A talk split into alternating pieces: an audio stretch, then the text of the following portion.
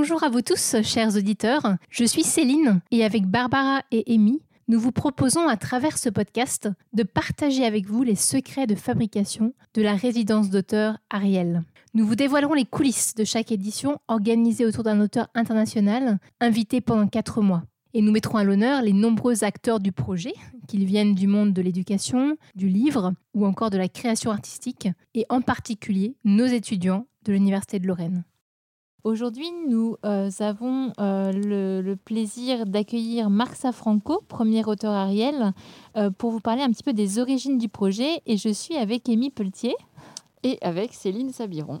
Nous allons parler de l'origine du projet Ariel avec Émy Pelletier, l'une des organisatrices d'Ariel, et Marc Safranco, notre premier auteur Ariel, auteur romancier américain.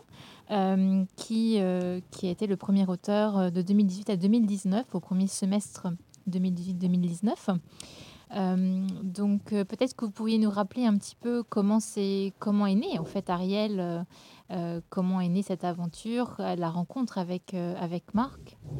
Oui, alors moi je travaille à l'UT Charlemagne dans le département Infocom et j'enseigne notamment aux étudiants de métier du livre. Et l'un de nos intervenants s'appelle Olivier Brun, c'est un éditeur euh, des éditions La Dragonne qui est basé à Nancy. Et c'était en septembre 2017, il m'a dit euh, qu'il fallait absolument que j'aille au livre sur la place rencontrer un auteur euh, new-yorkais qu'il aimait beaucoup, qu'il éditait et qui s'appelait Marc Safranco. Donc j'y suis allée, j'ai trouvé Marc sur le stand de la Dragonne et j'ai commencé à parler avec lui en anglais. Et en fait, on a parlé pendant, euh, je crois, deux heures et demie. À tel point qu'il m'a demandé de s'installer avec lui euh, sur les chaises derrière, euh, derrière la table. Donc j'ai passé une bonne partie de l'après-midi avec lui. On a parlé littérature, on a parlé de mhm. plein plein de choses, de la société américaine. Et avant que je parte, il m'a dit, mais ce que j'aimerais vraiment, ce serait revenir en, en France et notamment à Nancy rencontrer des étudiants et il m'a dit mais est-ce que par hasard euh, il n'y aurait pas une résidence d'auteur qui existe? Alors Mark, is it true because we we're lucky enough to have Mark on, online with us today? Um, Mark SaFranko, so if you would like to introduce yourself, and Amy has just uh, explained how she met you um, on the um, when you, when you came to Le Livre sur la Place, the first time that she met you. So would you like to explain a bit more how it happened and um, um, how you, you came then to, to come to Nancy after that.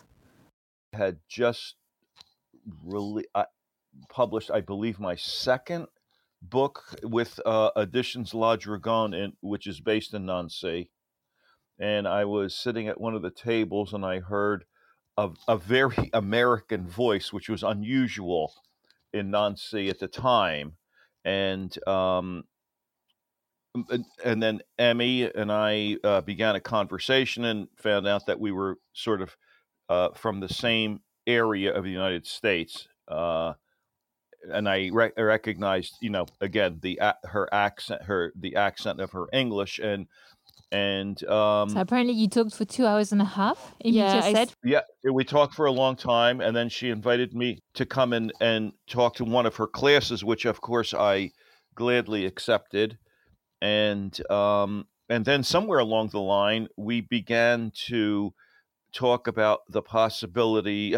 I, I, in fact, I think Emmy mentioned that she that she and Barbara had spoken or tossed around the idea of having uh, an artist in residence at the university, which I uh, which I immediately thought was a great idea if I could, if I could get invited. And as it turned out, miraculously, um, it did work, and that's how that's how things began.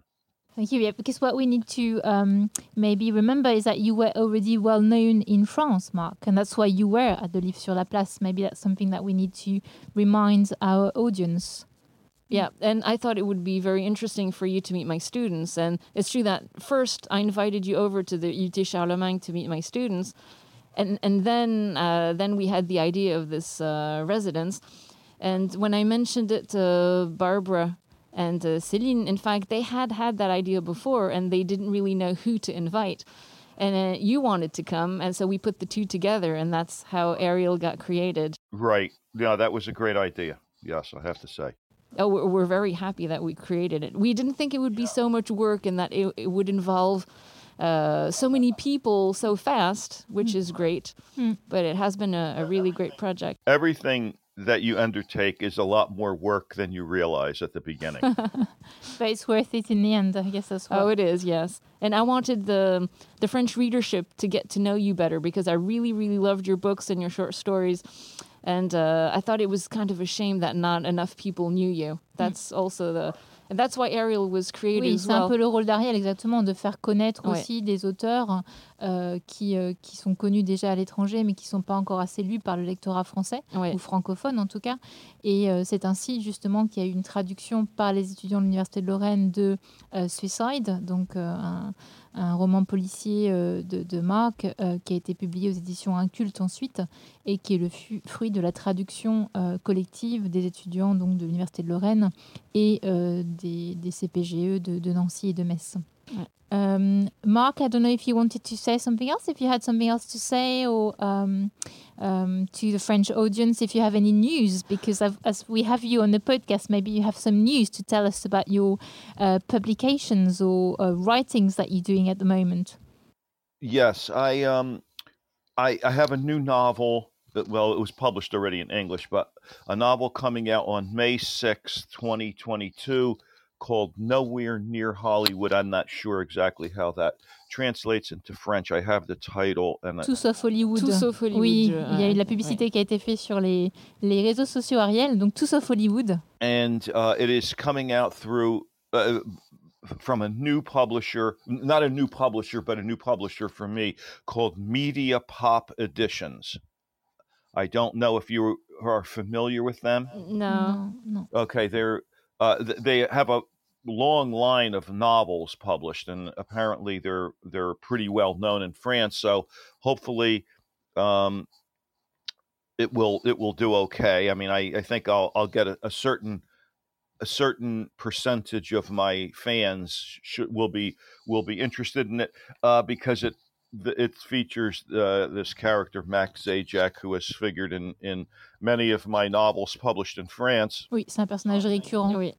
Et moi, j'ai eu la chance de lire le roman en anglais déjà et Mhm. euh, j'ai beaucoup aimé. C'est un peu une satire euh, du monde euh, d'Hollywood, du D'accord, milieu du cinéma. Amy has already read it in English. so- Yes, I was just saying that yeah, you had sent me uh, the text and I, I had read it uh, a few months before and uh, I really enjoyed it.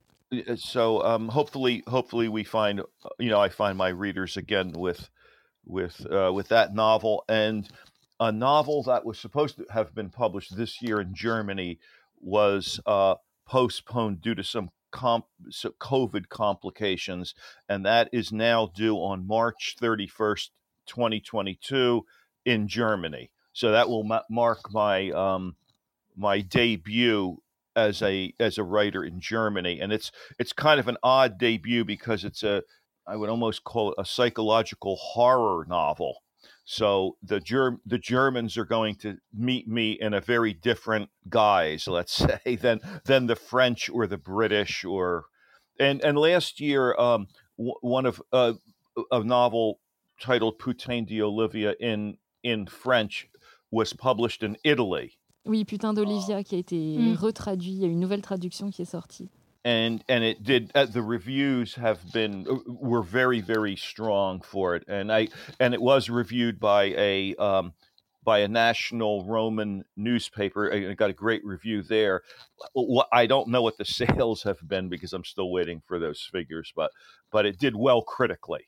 So i've i've i've made my entrance into italy and during the lockdown i wish uh, if we were on video you you would see a pile of manuscripts about one feet. I don't know how that how does that translate into meters. I don't know, but one one foot high that I've produced since we've been in in the lock. So I, I have about three or four novels in various stages of draft. New new no, new novels. 30 centimes. Ah oui, il a beaucoup de, de manuscrits d'avance. Il a beaucoup, beaucoup écrit But pendant perhaps le ma- you could send us a picture of that and we Oh, can yes. put the picture Yeah, on our social Uh, networks. You know what? I will do that. I will do that. That's a that good would be great. That would be great. Yes. so um, so I've been I've been you know my usual. I am unfortunately a workaholic, and um, I I just keep doing things. And I've released a couple of new albums of music this uh, this year. So it's been it's been quite industrious, but very odd in that um, travel, as you as you know, has been severely curtailed. So you can't you know it's been really although I do have a couple of trips coming up, and I haven't completely lost uh, faith that I'll be back in France before too long. I hope. Hopefully, Yeah, hopefully to um, yeah. advertise your, your new books as well. yes. Yes, we yeah. would be very happy to see you again here.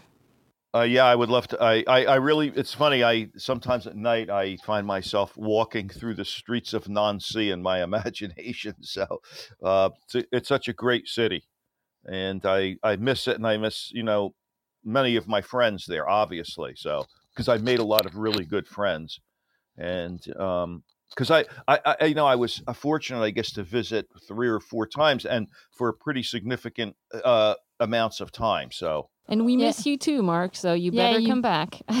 Well, I yeah, and my, one of my guitars is there, so I need. That's ah, right. Yeah, so you have to come back for that. at You'll get it back. Yeah, I have to come back and get it at some point. Okay, well, thank you very much, Mark. If um, I guess we can, um, I know you need to, to You- celebrate Thanksgivings uh, with your with your son who is coming. yes, it's a bi- yeah, it's a big holiday week here. In fact, I was just thinking about uh, one.